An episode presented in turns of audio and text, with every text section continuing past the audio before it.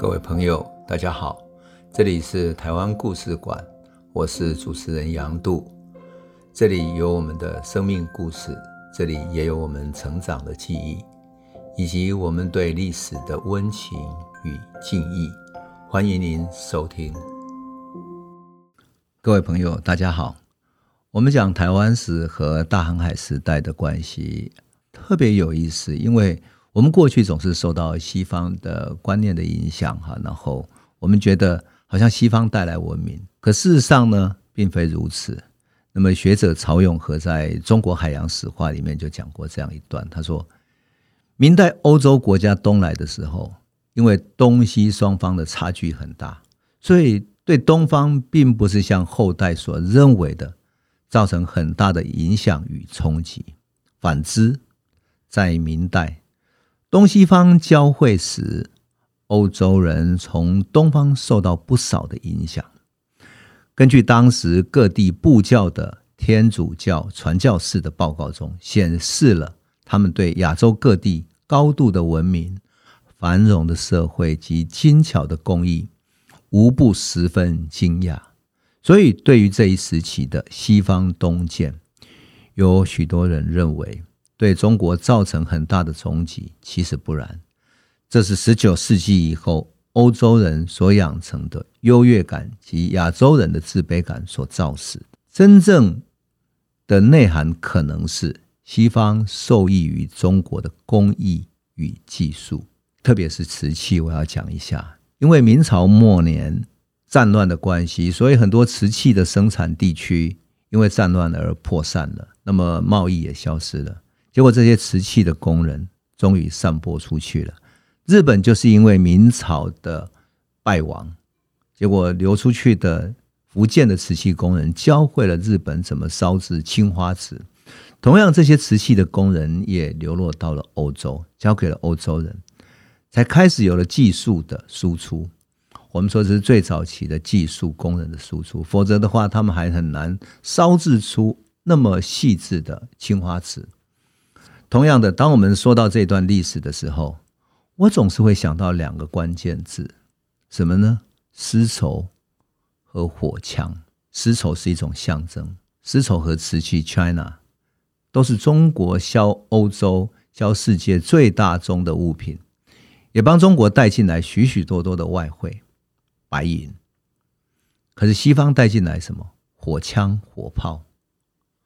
换言之，欧洲人带着火枪来，带着丝绸回去，带着火炮来，带着瓷器回去。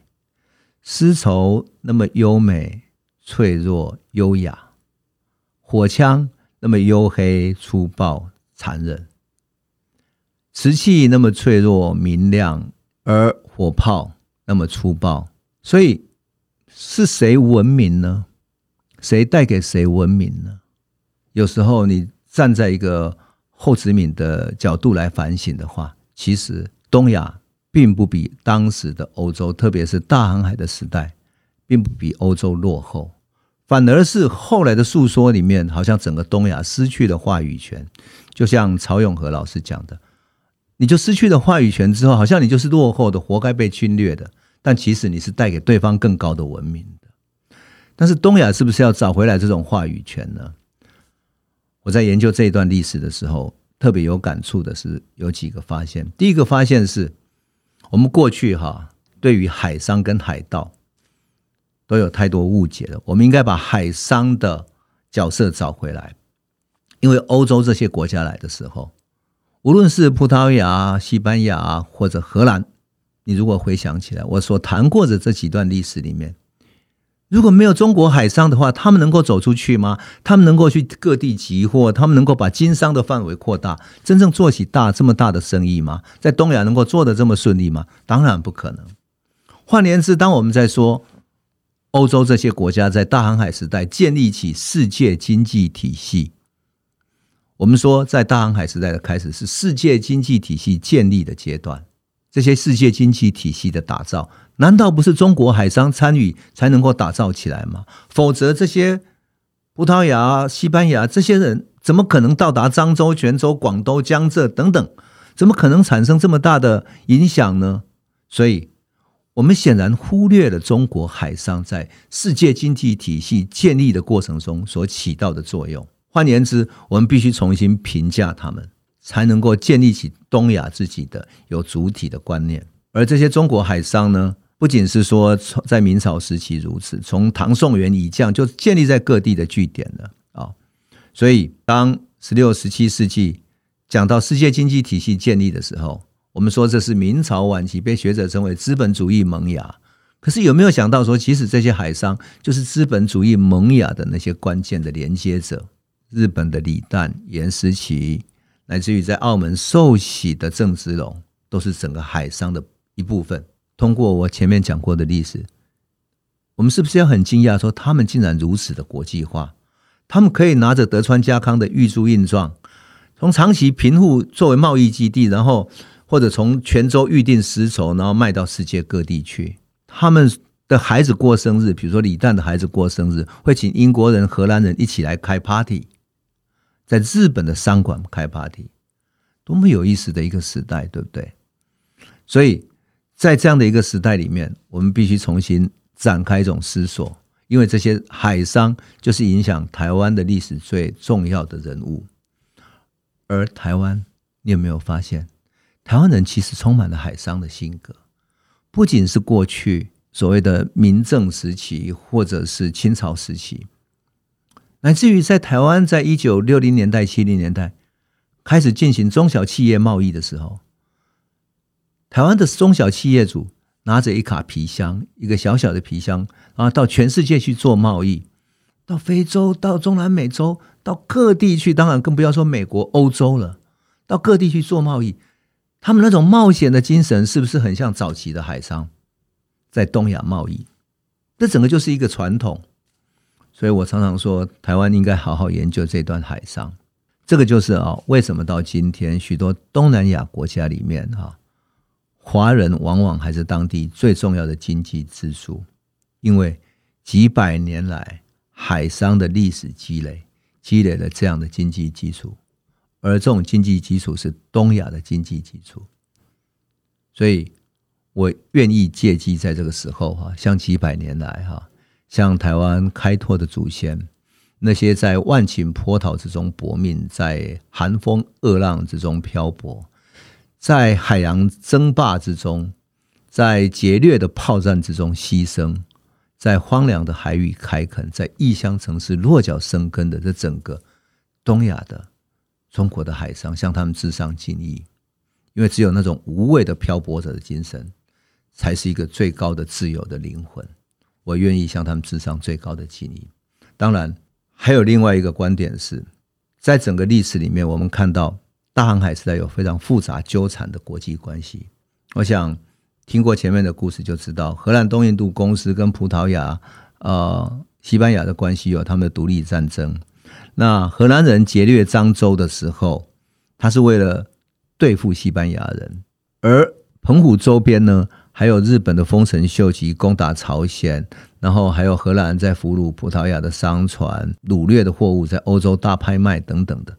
所有这些呢，都是欧洲国家到东亚大打出手抢地盘啊！所以，当我们从台湾的角度出发去看这段东亚史的时候，它其实是很复杂的世界史。换言之，我们把澎湖跟台湾的命运必须摆在一个非常复杂而且庞大的国际漩涡之中，你才会看得清楚。否则的话，我们只会看到好像台湾单一要每一次都要从啊一六二四年荷兰人到台湾，然后才开始台湾的诞生。其实那是太单纯了，它根本解决不了台湾人的来源，甚至于解决不了台湾命运的真正关键的密码。因为你要把台湾的命运放到。整个大历史去看才会知道。当然，更重要的是，我们回到当代来看的话，我们要找回东亚自己历史的主体。东亚过去一直被视为是落后的，好像等待欧洲、美国他们来拯救。可是从一九九零年代亚洲四小龙开始，东亚经济重新崛起以后，慢慢的欧美才看到东亚它有它的经济发展的脉络。啊，东亚的历史才重新被看见。等到二十一世纪的时候，“一带一路”从中国大陆开始了。于是，以东亚为主体的这种经济发展呢，才开始被世界所看见。当然，这样的一带一路，这样以东亚为主体的思路，会使得欧美他们感到害怕，他们觉得这是亚洲的崛起会妨害了他们的霸权，所以有打了中美贸易战等等的。那么这种贸易战的时候，我有时候在看到中美贸易战，忍不住会想起荷兰。那荷兰人在当时为了独霸对中国的贸易，所以他开着战船到处去烧杀，可到最后他终究没有能够拿到中国的贸易独占利益。最后是怎么平衡？最后居然是靠郑芝龙跟他打了那一仗之后，荷兰人才终于愿意收手，不再欺负中国。我有时候在想说，东西方的文明真的最后必须这样一战才能够取得平衡吗？东亚的自尊、东亚的尊严、东亚的主体性，真的必须通过这样一战才能够取得平衡吗？我不知道。可是我希望的是，欧美也好，他们必须改变大航海时代，类似于荷兰这种来自于帝国的这样的一种支配心态，能够平衡的、互相敬重的来对待。那么，当然，我们也必须重新看见所谓的文明冲突论等等的。事实上，如果从东亚的慢慢找到自己的主体来看的话，我们会发现说，在大航海时代，欧洲的价值不是世界价值的中心，它还只是正在奋斗的过程，而且是互相交往、互相学习的过程。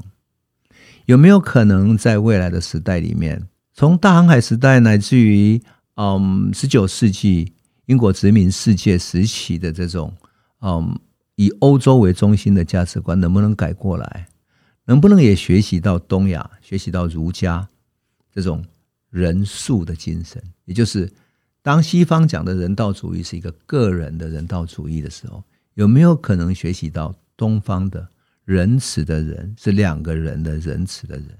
是人与人互相对待、互相友爱、互相扶持的一种精神呢？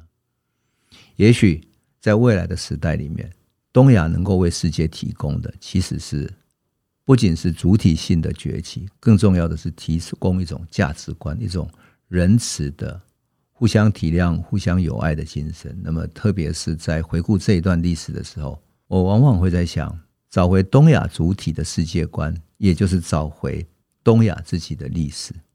那么我们在诉说台湾史，会做这些回顾，真的不仅仅是看历史，所有的历史都要指向未来。希望呃，我们这一段对于大航海时代的反省，来自于对文明的反省，对于东西方交汇的过程中，它所擦撞出来的火花，能够激起我们去思考更多未来，然后带着勇敢之心去看向未来。那我们这个段落先讲到这里。那下个段落开始，我们要讲荷兰时期的台湾，以及郑成功，来自于后来的清朝时期的故事。我们下一集再见。